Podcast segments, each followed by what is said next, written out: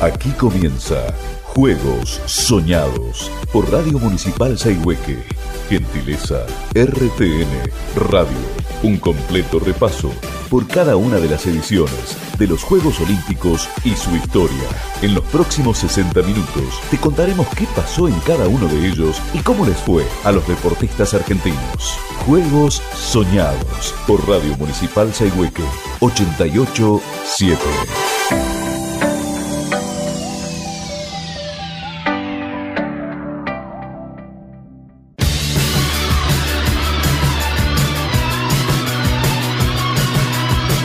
Hola, ¿qué tal? ¿Cómo están? ¿Cómo les va? Bienvenidos una vez más a Juegos Soñados, los Olímpicos y su historia. Un programa donde le brindamos un detallado repaso de lo que ocurrió en cada una de las ediciones de los Juegos. Y contamos también algunos hechos históricos relevantes de la época, la participación argentina y también hablaremos de la participación de los deportistas de Neuquén, mucho más acá en el tiempo, claro está. Los Juegos Olímpicos se han celebrado con las excepciones de la Primera Guerra Mundial y de la Segunda Guerra Mundial durante todo el siglo XX y principios del XXI, convirtiéndose en uno de los acontecimientos más populares del planeta. Por ello, aquí, en este programa, nos estamos recordando puntualmente cada una de las ediciones. En nuestra primera entrega repasamos las ediciones olímpicas desde sus inicios en la era moderna, en Atenas en 1896, hasta los séptimos Juegos realizados en París en 1924. Hoy estaremos ocupándonos de cuatro ediciones olímpicas. Ámsterdam 1928, Los Ángeles 1932, Berlín 1936, luego allí viene un paréntesis por la Segunda Guerra Mundial y llegarían los Juegos de Londres 1948. Bienvenidos una vez más a Juegos Soñados. Estás escuchando Juegos Soñados por Radio Saihueque 887 con la conducción de Ariel Quez. De Ariel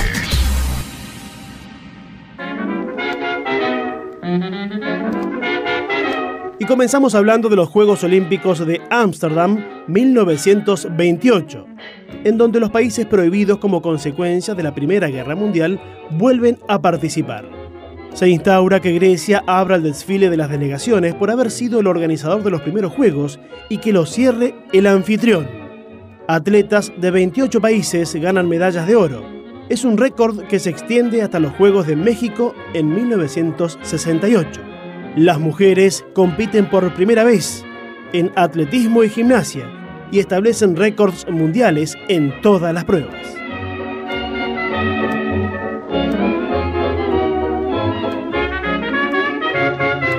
Estados Unidos gana los Juegos con 22 medallas de oro y Alemania queda segunda con 10.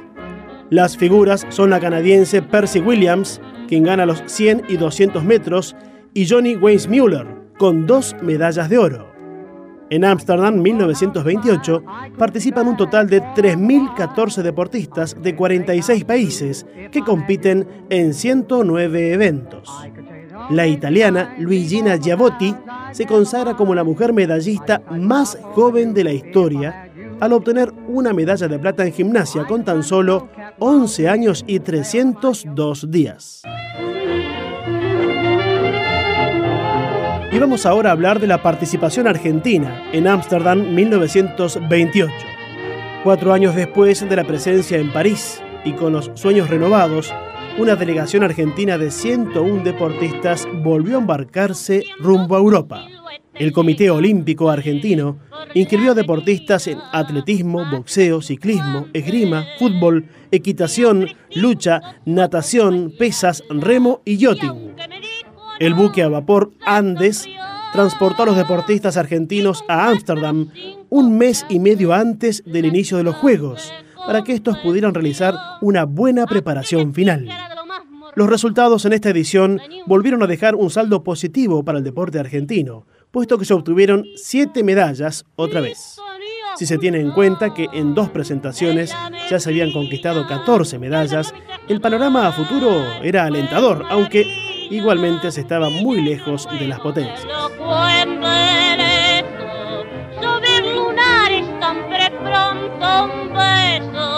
Y una vez más, para transportarnos en el tiempo y cronológicamente ubicarnos en 1928, vamos a escuchar a otra artista argentina de aquellos tiempos, Perlita Greco.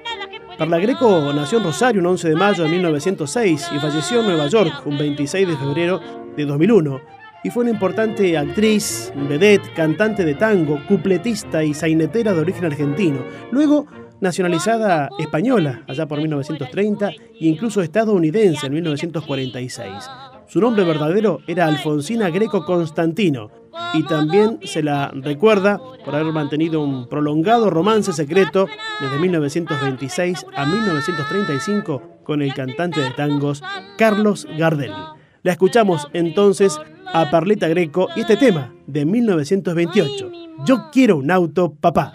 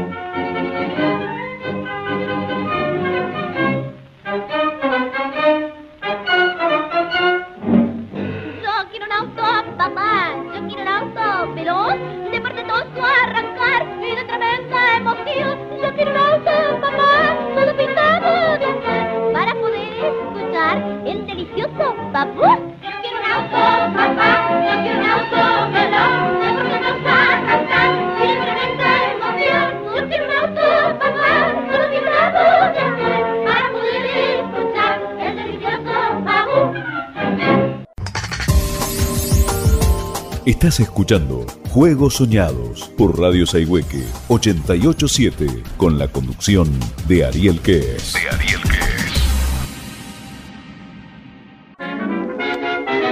En los Juegos de Ámsterdam de 1928, las máximas alegrías para los argentinos las trajeron el boxeo y la natación. Víctor Avendaño ganó la medalla de oro entre los medios pesados de boxeo. Cuatro rivales sucumbieron al poder de los puños del argentino hasta que llegó el 11 de agosto de aquel año cuando venció por puntos al alemán Hernes Pistula.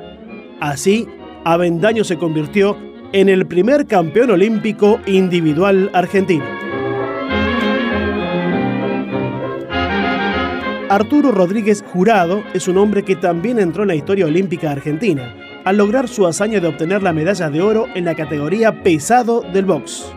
En su segunda y última participación en los Juegos, Rodríguez Jurado era el de talla más pequeña de todos los boxeadores de su categoría. Tres contendientes quedaron en el camino, uno de ellos por nocaut, hasta llegar a la pelea final, frente al sueco Nils Ram.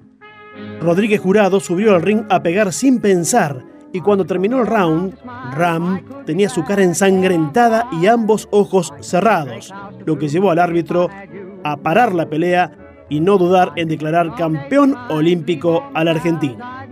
Años más tarde, continuó la carrera deportiva de Rodríguez Jurado, pero en otro deporte, en el rugby, donde llegó a ser capitán del seleccionado nacional. Ante el asombro de todos, la tercera medalla de oro argentina en Ámsterdam 28 llegó un 9 de agosto de aquel año a través del nadador Alberto Zorrilla, luego de consagrarse en los 400 metros libre y de establecer un nuevo récord mundial.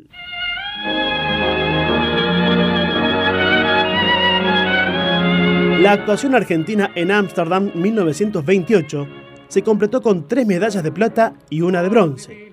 Raúl Landini consiguió el segundo lugar en la categoría welter de boxeo, al igual que Víctor Peralta en pluma. La otra medalla de plata fue para el fútbol. Por primera vez el Comité Olímpico Argentino participaba en este deporte en los Juegos Olímpicos y no decepcionaba. El equipo nacional alcanzó la final, goleando sucesivamente a las selecciones de Estados Unidos por 11 a 2, Bélgica por 6 a 3 y a Egipto por 6 a 0. En ese conjunto nacional se destacó la eficacia de Domingo Tarascone, delantero de Boca, quien convirtió cuatro goles en cada uno de esos partidos. Argentina y Uruguay disputaron la medalla de oro en la final de fútbol pero hicieron falta dos partidos para llegar a una definición, porque el primero lo empataron 1 a 1. Tres días después, Uruguay venció por 2 a 1 con goles de Figueroa y Scarone. Monti marcaba para Argentina. Y así comenzaba la odisea por conseguir el máximo galardón en fútbol que recién se lograría 76 años más tarde. Finalmente, la medalla de bronce en estos Juegos fue para el equipo argentino de Florete, compuesto por Roberto Larraz, Raúl Antaguzzi, Luis y Héctor Luchetti, Camilo Caret y Oscar Viñas. Buen balance para los argentinos en estos Juegos de Ámsterdam 1928, con lo cual terminamos este primer bloque del programa. Estás escuchando Juegos Soñados por Radio Saihueque 887 con la conducción de Ariel. De Ariel Segundo bloque de Juegos Soñados. Llegamos así a los Juegos de Los Ángeles del año 1932. Las décadas de 1920 y 1930 en los Estados Unidos fueron una época de gangsters, de flappers, la época de las chicas liberadas con la falda por encima de la rodilla, un cigarrillo en una mano y una petaca de whisky de contrabando en la otra, y la época de la ley seca. También fueron los tiempos que vieron los inicios del jazz, uno de los estilos musicales más populares en la historia. Y como le decimos en cada programa, vamos a transportarnos en el tiempo a través de la música. El jazz nació a finales de los 1800, cuando los afroestadounidenses comenzaron a mezclar los ritmos africanos tradicionales con los instrumentos occidentales modernos. Originalmente esta música fue ampliamente condenada porque su estilo ruidoso y enérgico hizo que la gente pensara que era la música del diablo. Eventualmente el jazz evolucionó y tomó muchas formas diferentes como el blues y el swing, convirtiéndose en una corriente dominante y conservando su popularidad hasta nuestros días. Al escuchar la música bluegrass, como se la denomina, nos imaginamos los típicos banjos estadounidenses, esas guitarras redondas con caja de resonancia de cuero, un instrumento típico del folclore norteamericano, y nos damos un paseo imaginario por los montes Apalaches. El cajún y el sideco estadounidenses son ritmos con influencia europea. Vamos a escuchar de fondo primeramente, mientras compartimos el informe deportivo, el cayún, donde el anfitrión instrumental es el violín.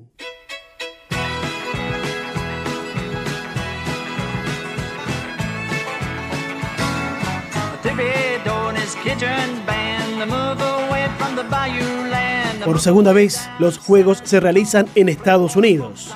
Intervienen 1.408 atletas de 37 países que compiten en 117 eventos, siendo esta la participación de deportistas más baja desde 1904.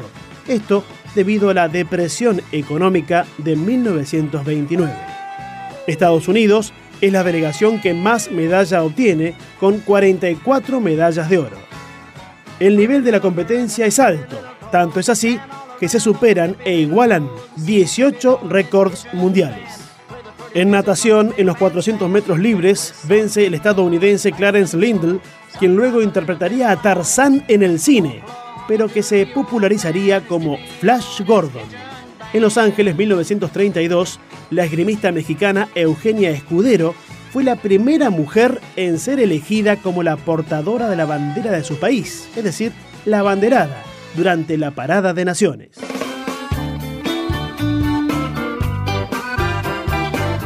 Lo que escuchamos a partir de ahora es un tradicional sideco, donde el anfitrión instrumental es el acordeón.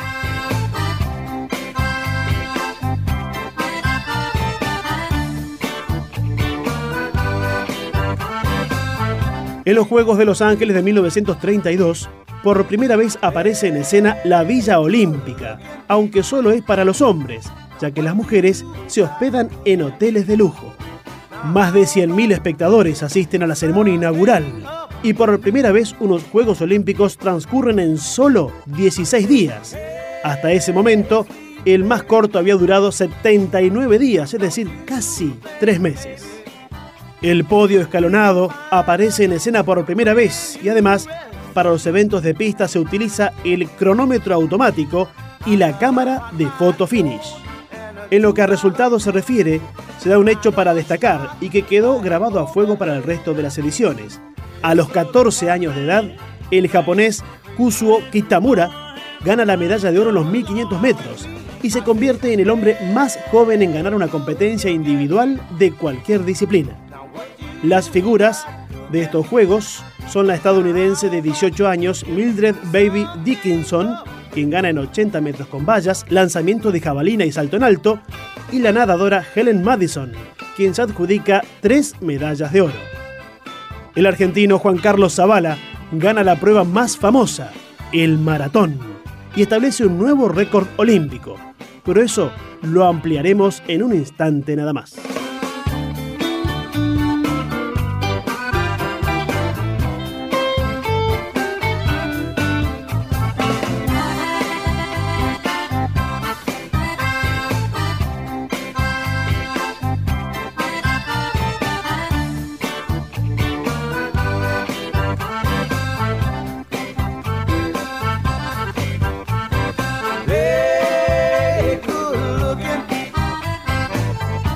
Desde aquí en adelante escuchamos otro ritmo musical. Ernesto Guerra y su conjunto nos acompañarán con una popular polka que se escuchaba en aquellos tiempos en el estado de Texas, cerca de la frontera con México.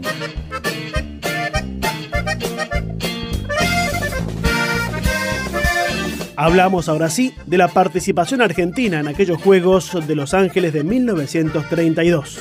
Inscriptos en atletismo, boxeo, esgrima, natación, pesas y tiro, los argentinos viajaron una vez más con todas las ilusiones a los Juegos Olímpicos, aunque solo 36 atletas partieron hacia la costa oeste de los Estados Unidos, una delegación notablemente más pequeña a las que habían representado al Comité Olímpico Argentino en Juegos Olímpicos anteriores. Como ya era habitual, el boxeo aportó la mayor cantidad de medallas, dos de oro y una de plata, las de oro las consiguieron Santiago Lobel en categoría pesado y Carmelo Robledo en pluma. Y la medalla de plata fue de Amado Azar en mediano. Lobel, de chico, había sido vendedor de diarios y más de una vez había tenido que defender su puesto a las trompadas. Por eso lo apodaban Terror de Doc Sud. Y fue quien partió a los Juegos con la convicción de que traería la medalla de oro. Y así lo hizo. Venció por puntos en la final al italiano Luigi Robatti en el combate decisivo y cumplió con su pronóstico.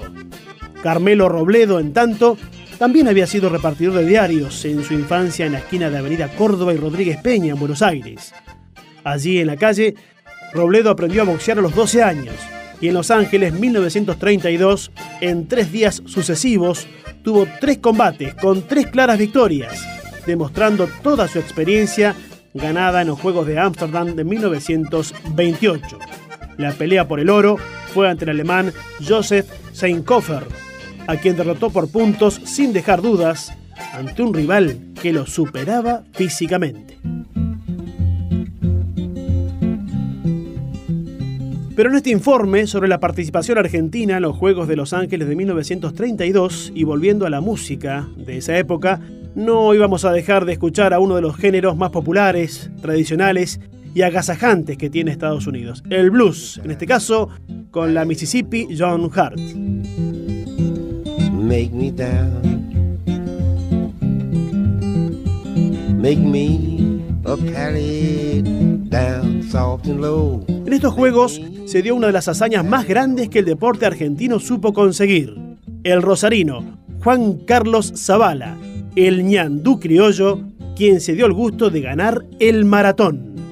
Huérfano desde los seis años, Zavala se había criado en un orfanato de Marcos Paz, donde comenzó a destacarse en atletismo y soñar con en algún día llegar a ser olímpico.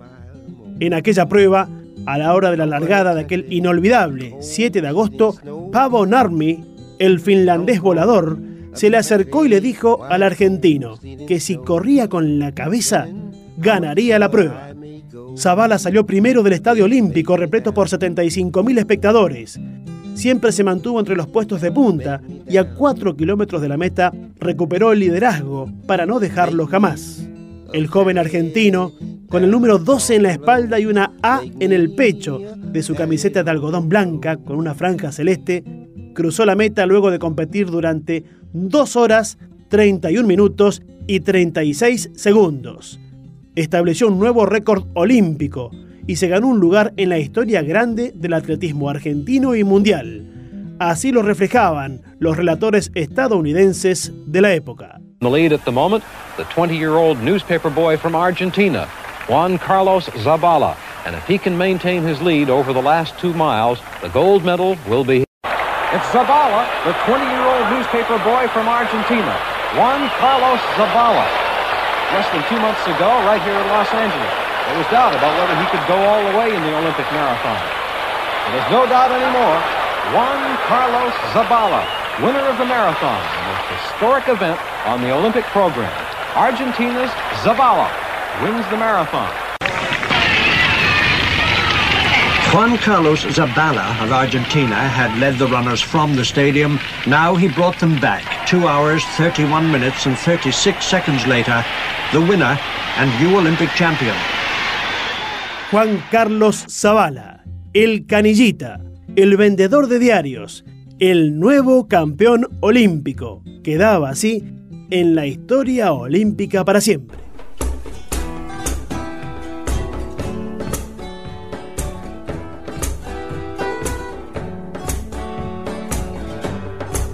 Yo We es el tema de esta canción navajo. Los navajos son un grupo amerindio del sudoeste de los Estados Unidos, pueblos originarios de Asia que emigraron a América. Tema con el cual vamos terminando este informe de los Juegos Olímpicos de Los Ángeles de 1932.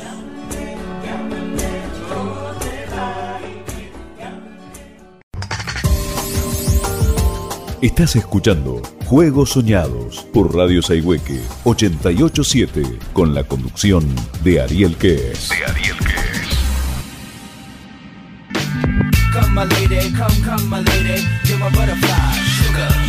Comenzamos el tercer bloque del programa y presentamos ahora los Juegos Olímpicos de Berlín de 1936.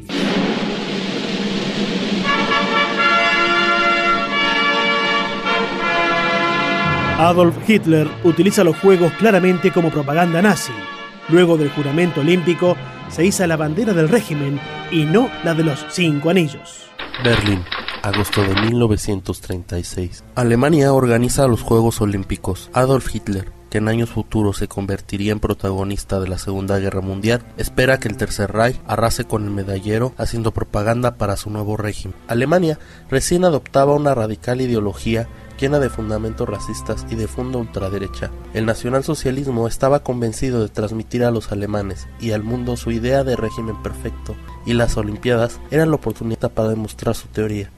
El plan era una campaña propagandística como nunca se había visto, aunque simplemente terminaron con la paciencia del Comité Olímpico Internacional más de una vez, ya sea por no respetar las medidas oficiales de las pistas, por sus coreografías altamente propagandistas o la necesidad imperante de llenar los eventos de por todas partes. Esto llegó a hacer pensar a más de uno que elegir a Alemania como sede en 1933, un año antes del nombramiento de Hitler como canciller, no fue una buena idea.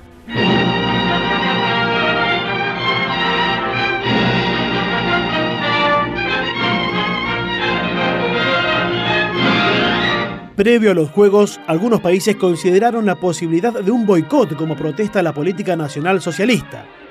Estados Unidos también intenta boicotear los Juegos de Berlín 36, aunque sin éxito. Y hablando de boicot, hay que decir que desde la creación de los Juegos Olímpicos modernos en 1896, solo los contingentes de Grecia, Australia, Francia, Reino Unido y Suiza se han hecho presentes en todas las ediciones. Si bien algunos países no logran participar por falta de atletas clasificados o simplemente por no estar afiliados al Comité Olímpico Internacional, algunos otros optan por diversas razones, boicotear o simplemente no participar de los Juegos, como es el caso, por ejemplo, de Irlanda. Por sus propias razones particulares, netamente políticas, el Consejo Olímpico de Irlanda boicoteó estos Juegos de Berlín de 1936, debido a que el COI insistió en que su contingente debía unirse al Estado Libre de Irlanda para representar en uno solo a toda la isla de Irlanda, cuestión con la cual no estaban de acuerdo y por ello no participaron de los Juegos. Mediante carreras de postas, en Berlín 36 se incorpora la antorcha olímpica, que es traída desde Olimpia, sede de los Juegos de la era antigua. Su primer portador es el atleta alemán Fritz Schilgen. Alemania presenta por primera vez el equipo más numeroso de todos, con 406 atletas. El atleta más sobresaliente en estos Juegos de Berlín es el estadounidense negro Jesse Owens, quien de niño se había ganado la vida vendiendo diarios. Owens se adjudica cuatro medallas de oro en 100 y 200 metros libres, en la posta 4 por 100 con vallas y el salto en largo.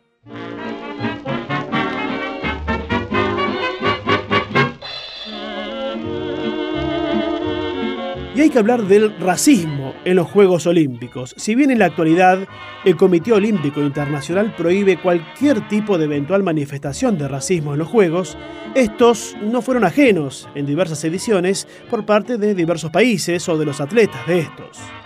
En Berlín 1936 existieron además varios mitos y leyendas en los que se cree que Adolf Hitler intentó utilizar los Juegos para demostrar la superioridad de la raza aria.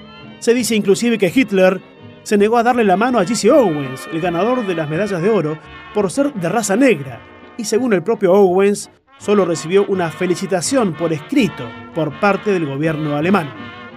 Y justamente la de Jesse Owens fue una historia muy particular, tanto por su destacada diferencia con Hitler como por la indiferencia y las actitudes racistas en su propio país, donde ni siquiera el presidente Roosevelt tuvo la deferencia de recibirlo para felicitarlo por su hazaña olímpica. Recordamos a uno de los más grandes del olimpismo moderno, a Jesse Owens, en el siguiente informe. James Cleveland Owens nació el 12 de septiembre de 1913 en Oakville, Alabama. Fue trasladado a Cleveland, Ohio cuando solo tenía 9 años.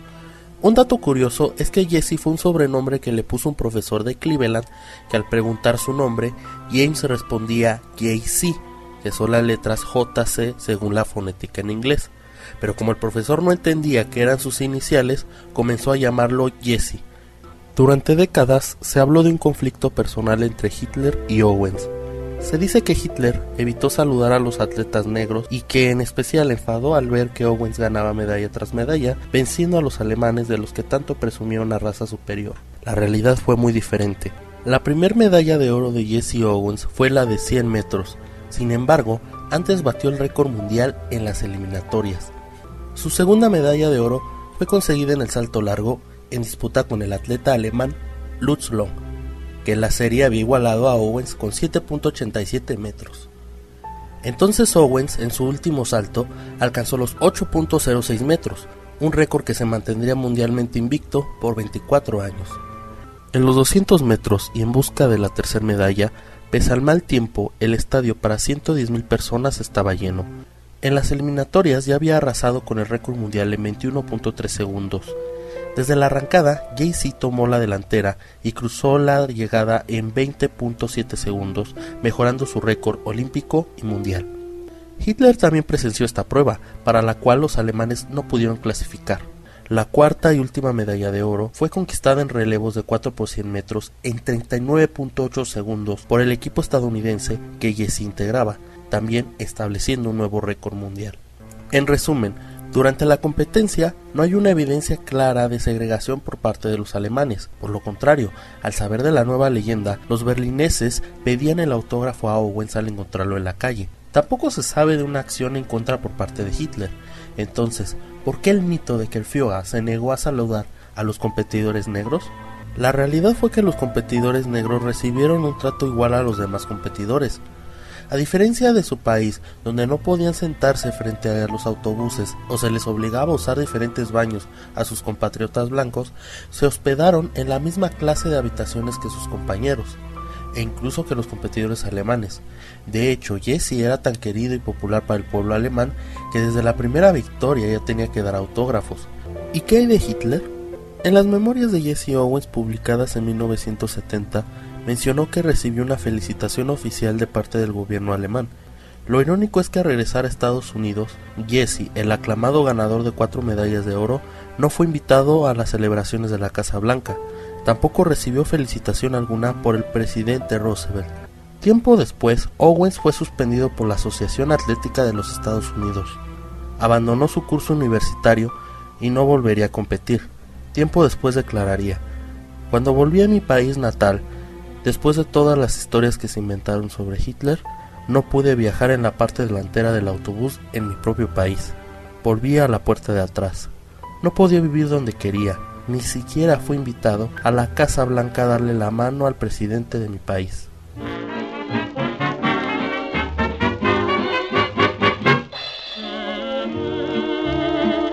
También se dice que estos Juegos de Berlín fueron una humillación para los nazis, debido a que un gran número de deportistas negros como Owens lograron ganar medallas de oro. Pero, en realidad, fue Alemania quien ganó más medallas en sus propios Juegos, con lo cual seguramente Hitler se mostró satisfecho. Aunque en estos Juegos sí hubo un claro hecho de discriminación racista. La atleta Gretel Bergmann, a pesar de igualar un récord nacional en salto de altura un mes antes de los Juegos, fue excluida del equipo alemán por ser judía. Momento de hablar de la participación argentina en los Juegos de Berlín de 1936. Con 55 atletas, la delegación del Comité Olímpico Argentino partió rumbo a una Berlín que vivía, como lo comentábamos hace instantes, en los comienzos del nazismo con Hitler a la cabeza. Y nuevamente nos vamos a la música para trasladarnos en el tiempo, a aquellos tiempos, y volvemos a citar al gran Carlos Gardel.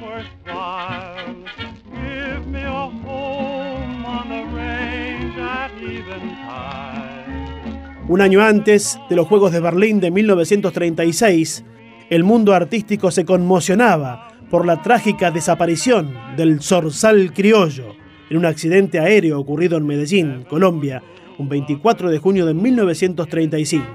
Y vamos a escuchar a uno de sus temas más recordados, más populares, el tango Por una cabeza, versión original que fue grabada por Gardel el 19 de marzo de 1935 para su última película, Tango Bar.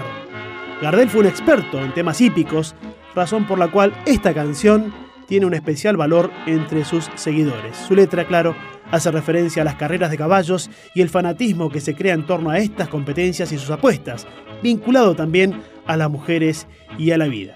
Escuchamos este tema de Carlos Gardel, Por una cabeza. Por una cabeza de un noble potrillo que justo en la raya afloja al llegar y que al regresar parece decir no olvides hermano, vos sabes no hay que jugar por una cabeza me de un día de aquella coqueta y risueña mujer que al jurar sonriendo del amor que va mi tierno quema en una hoguera todo mi querer. Por una cabeza toda la locura, tu boca te besa, borra la tristeza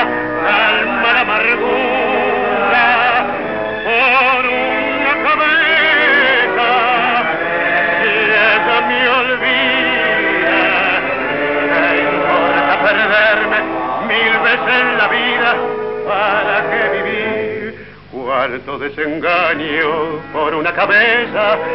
Yo juré mil veces no vuelvo a insistir. Pero si un mirar me hiere al pasar, su boca de fuego te la prefiero besar.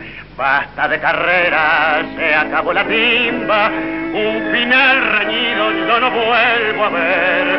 Pero si algún bingo llega a ser el domingo, yo me juego entero, ¿qué le voy a hacer? Una cabeza, toda la locura, hoja que venga por la tristeza, calma la amargura. ¿Esta es la ventanilla de Sarampión? Sí, señor, esta es. ¿Quiere darme 1500 ganadores o no?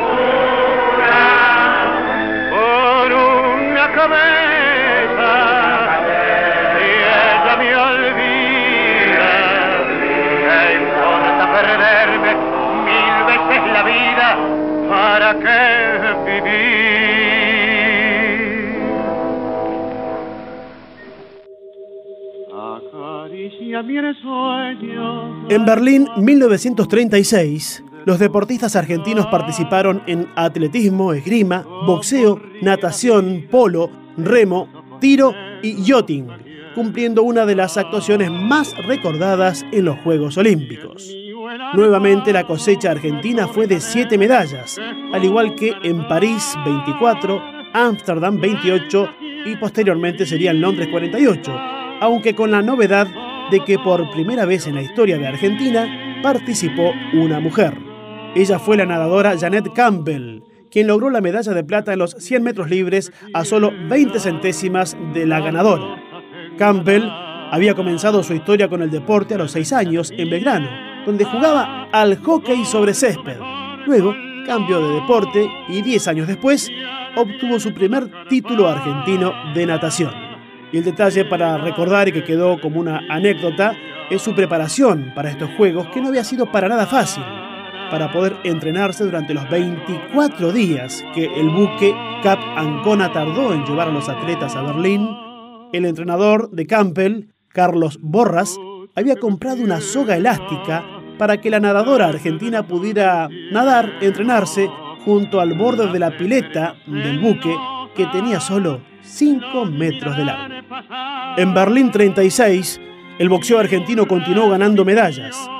Como no podía ser de otra manera, la delegación de boxeadores argentinos no se fue de Berlín sin el oro.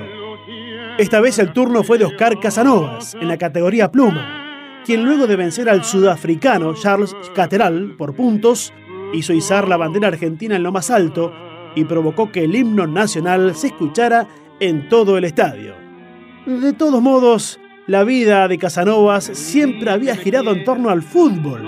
Era una promesa que se había llegado incluso hasta la sexta división de Huracán, donde era el goleador y el patrón del juego. Pero Berlín 36 fue el escenario de su más grande conquista deportiva, esa medalla de oro en la categoría pluma del boxeo para Oscar Casanovas. Además, Guillermo Lobel en la categoría pesado obtuvo la medalla de plata y Raúl Villarreal en la categoría mediano y Francisco Risiglioni en la medio pesado las de bronce. También el remo aportó lo suyo. El par sin timonel, integrado por Julio Curatella y Horacio Podestá, fue ganador de otra medalla de bronce. El segundo oro en aquellos Juegos fue conquistado por el equipo argentino de polo. En su última aparición en los Juegos, al igual que en París 24, llegó a lo más alto del podio, ratificando el nivel del polo nacional. Los atletas de Argentina, Inglaterra y México disputaron las medallas de oro y plata, y los de Hungría y Alemania la de bronce. En el primer partido, Luis Dugan, Roberto Cabanag, Andrés Gasotti y Manuel Andrada aplastaron 15 a 5 a los mexicanos. Y en la definición ante los ingleses, dieron la más grande elección del polo jamás vista en la historia de los Juegos. Fue victoria de los argentinos por 11 a 0. El mundo del deporte cayó rendido así ante los pies argentinos y aquel equipo de polo que maravilló en los Juegos de Berlín de 1936. Estás escuchando Juegos Soñados por Radio Saihueque 887 con la conducción de Ariel Quez. De Ariel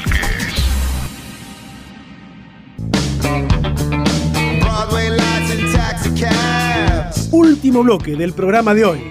Nos abocamos ahora a desarrollar lo ocurrido en los Juegos de Londres en 1948.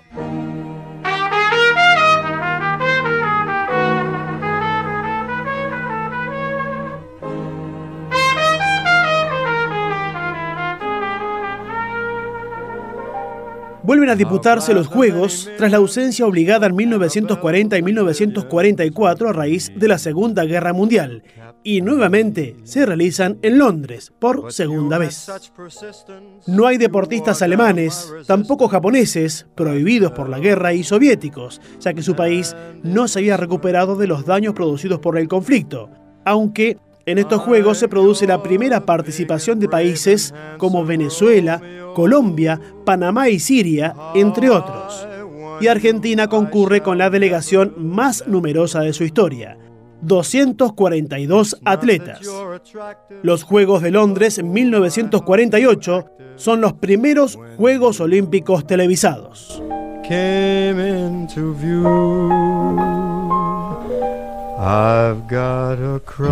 Y recurrimos una vez más a la música para trasladarnos en el tiempo. Era el momento, la década, de mayor esplendor como cantante de un joven estadounidense, el que estamos escuchando de fondo, justamente, Francis Albert Sinatra, más conocido como Frank Sinatra, un cantante y actor estadounidense apodado La Voz, que fue una de las grandes y más importantes figuras de la música popular del siglo XX y que dejó a través de sus discos y actuaciones en directo un legado canónico en lo que respecta a la interpretación vocal masculina de esa época. Su popularidad llegó a ser inmensa y prácticamente constante a lo largo de toda su vida, aunque fueron especialmente exitosos estos años, allá por los 40 y los 50, siendo esta última década, con su producción discográfica para la compañía Capitol, la considerada como su etapa de mayor calidad y esplendor como cantante. Lo escuchamos a Frank Sinatra y su tema New York, New York.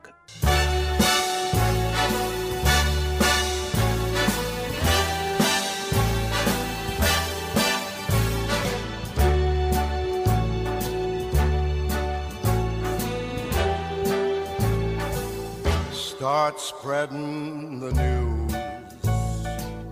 I'm leaving today. I want to be a part of it. New York, New York, these vagabond shoes are longing to stray right through the very heart of it. New York, New York. I want to wake up in a city that doesn't sleep and find I'm king of the hill, top of the heap. These little town blues are melting away.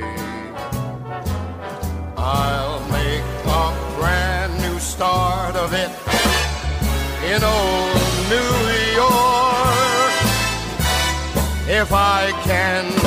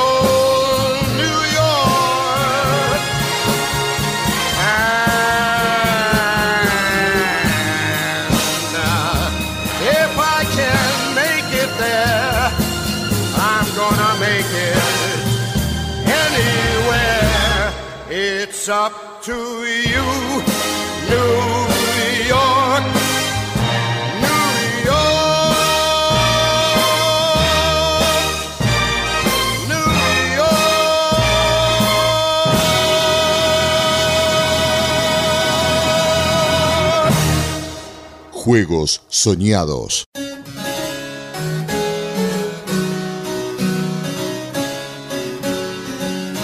Con bajo presupuesto pero con la afluencia más grande de atletas hasta ese momento, participan en los Juegos de Londres de 1948 4.099 deportistas de 59 países que compiten en 136 especialidades, aunque el nivel de competencias es deficiente. El estadounidense Robert Bob Mathias, de 17 años, gana el decatlón solo cuatro meses después de comenzar a practicar la prueba y se convierte en el atleta más joven en ganar una medalla de oro en atletismo. Estados Unidos obtiene todas las medallas en natación. Fanny Brankes Cohen, de 30 años y madre de dos hijos, es una de las figuras de los Juegos al obtener cuatro medallas de oro en atletismo, 100 y 200 metros llanos, 80 metros con vallas y la posta 4%. El húngaro Karoli Tabaks era miembro del equipo campeón mundial de tiro en 1938, cuando la explosión de una granada le destrozó la mano derecha con la que disparaba. Diez años después, Tabaks logra la medalla de oro en pistola rápida utilizando la mano izquierda. El checoslovaco Emil Satopek gana los 10.000 metros y sale segundo en los 5.000, en un hecho inédito para este tipo de competencias. El ganador de los 200 metros y uno de los integrantes de la posta 4% es Melvin Patton, el hijo del general George Patton, célebre por su actuación en la Segunda Guerra Mundial que acababa de finalizar. Por segunda vez en la historia, un argentino, Delfo Cabrera, gana el maratón. Y de ello hablaremos en un instante nada más. Juegos soñados.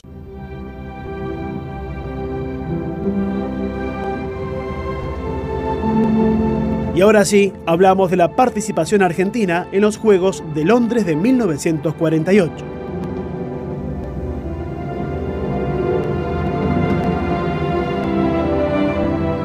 Vamos a escuchar de fondo el tema musical que es interpretado excelentemente por Valeria Lynch. No llores por mí Argentina, un tema hecho en homenaje a Eva Perón, un tema que representa el emotivo discurso de Evita en el balcón de la Casa Rosada frente a las masas de descamisados, como ella les llamaba, tras ganar Perón las elecciones presidenciales de 1946 y convertirse ella en la primera dama de la Argentina. Es muy difícil de comprender.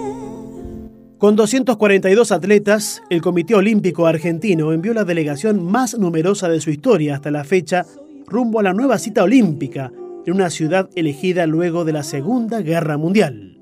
Los deportistas nacionales fueron inscriptos en atletismo, lucha, básquetbol, un equipo que dos años más tarde sería campeón del mundo, también en natación, boxeo, pesas, ciclismo, pentatlón moderno, esgrima, remo, equitación, tiro, gimnasia, waterpolo, hockey sobre césped y yachting. Una vez más, los atletas argentinos cosecharon una buena cantidad de medallas y nuevamente el 7 fue el número de la suerte. Mauro Cía logró una de ellas, la medalla de bronce en la categoría medio pesado del box. Entre las de plata se encontraron las de Enrique Díaz Sáenz Valiente en la competencia de tiro con pistola automática y la del bote de la clase 6 metros de Enrique Sieburger, Enrique Sieburger hijo, Julio Sieburger, Rodolfo Rivademar y Emilio Holmes. También fue de plata la medalla que obtuvo Noemí Simoneto en salto en largo. Justamente Simoneto fue la única de las 11 mujeres argentinas que viajaron a aquellos Juegos que subió al podio y en la capital inglesa se convirtió en la segunda medallista de la historia. Su marca, de 5 metros con 60, solo fue superada en 9 centímetros por la húngara Yarmati, quien fue la ganadora de la medalla de oro. Rafael Iglesias es otro nombre de oro en la memoria olímpica argentina. Ninguna otra medalla fue conquistada con tanta garra y con tanta hombría. Y otra vez el boxeo, y otra vez en la categoría pesado. En su segundo combate, a Iglesias le aplicaron un golpe en el ojo derecho que lo mantuvo totalmente cerrado hasta el final de la competencia, hasta el final de los Juegos. La pelea decisiva fue ante el imponente sueco Gunnar Nilsson. En el primer round, Iglesias soportó dos tremendos golpes del adversario, pero enseguida se colocó a la ofensiva. En el segundo asalto, tiró a Nilsson, pero este pudo levantarse cuando la cuenta llegó a nueve. Entonces, Iglesias remató a la mole rubia con otro derechazo y esta vez el rival no se levantó, con lo cual Rafael Iglesias dejó también grabado a fuego su nombre con una medalla de oro para el boxeo argentino.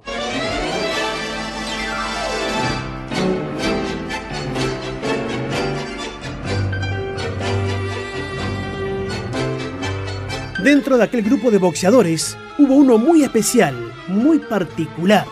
Su nombre, Pascual Pérez, el pequeño mendocino que ya había conquistado todo, la corona de su ciudad, la de su provincia, la corona argentina, la rioplatense y la latinoamericana, todas en la categoría mosca.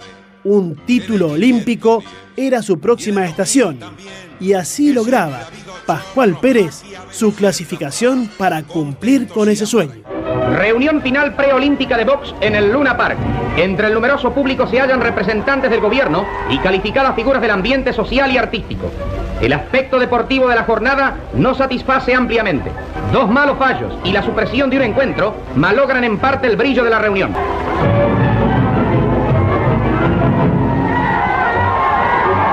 Las escenas más emotivas se registran en el match que por la categoría mosca disputan Nicolás Páez y Pascual Pérez.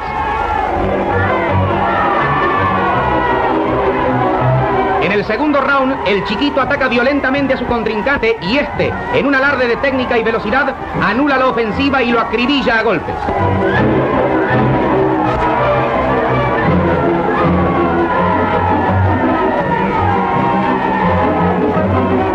En definitiva Pérez, un gran valor que surge en el cuadrilátero argentino.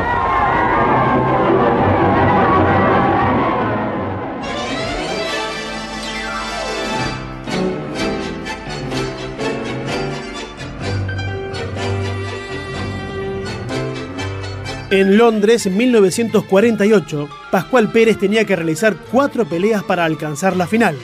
Todas las sorteó con su notable técnica, sentido del tiempo y distancia, y una pegada sumamente agresiva para su quilaje. Dos knockouts técnicos y dos triunfos por puntos lo depositaron en el combate por el oro, donde aguardaba el italiano Spartacco Bandinelli. Los dos primeros asaltos fueron de guerra, en los que el argentino desplegó toda su variedad de recursos y actuó siempre de manera exacta en los esquives, pero el último fue una verdadera fiesta. Bandinelli fue al frente con valentía, sabiéndose perdedor, tratando de revertir la pelea, pero Pascual Pérez no se alejó de la lucha y respondió de igual manera, tanto que llegó fatigado al término del combate. Con 22 años, Pascual Pérez tocó el cielo con las manos. Había alcanzado él también la gloria olímpica. Pero si hay una actuación olímpica que brota con rapidez de la boca cuando se habla de las grandes proezas del deporte argentino, esa es la que tuvo como inolvidable protagonista al gran Delfo Cabrera.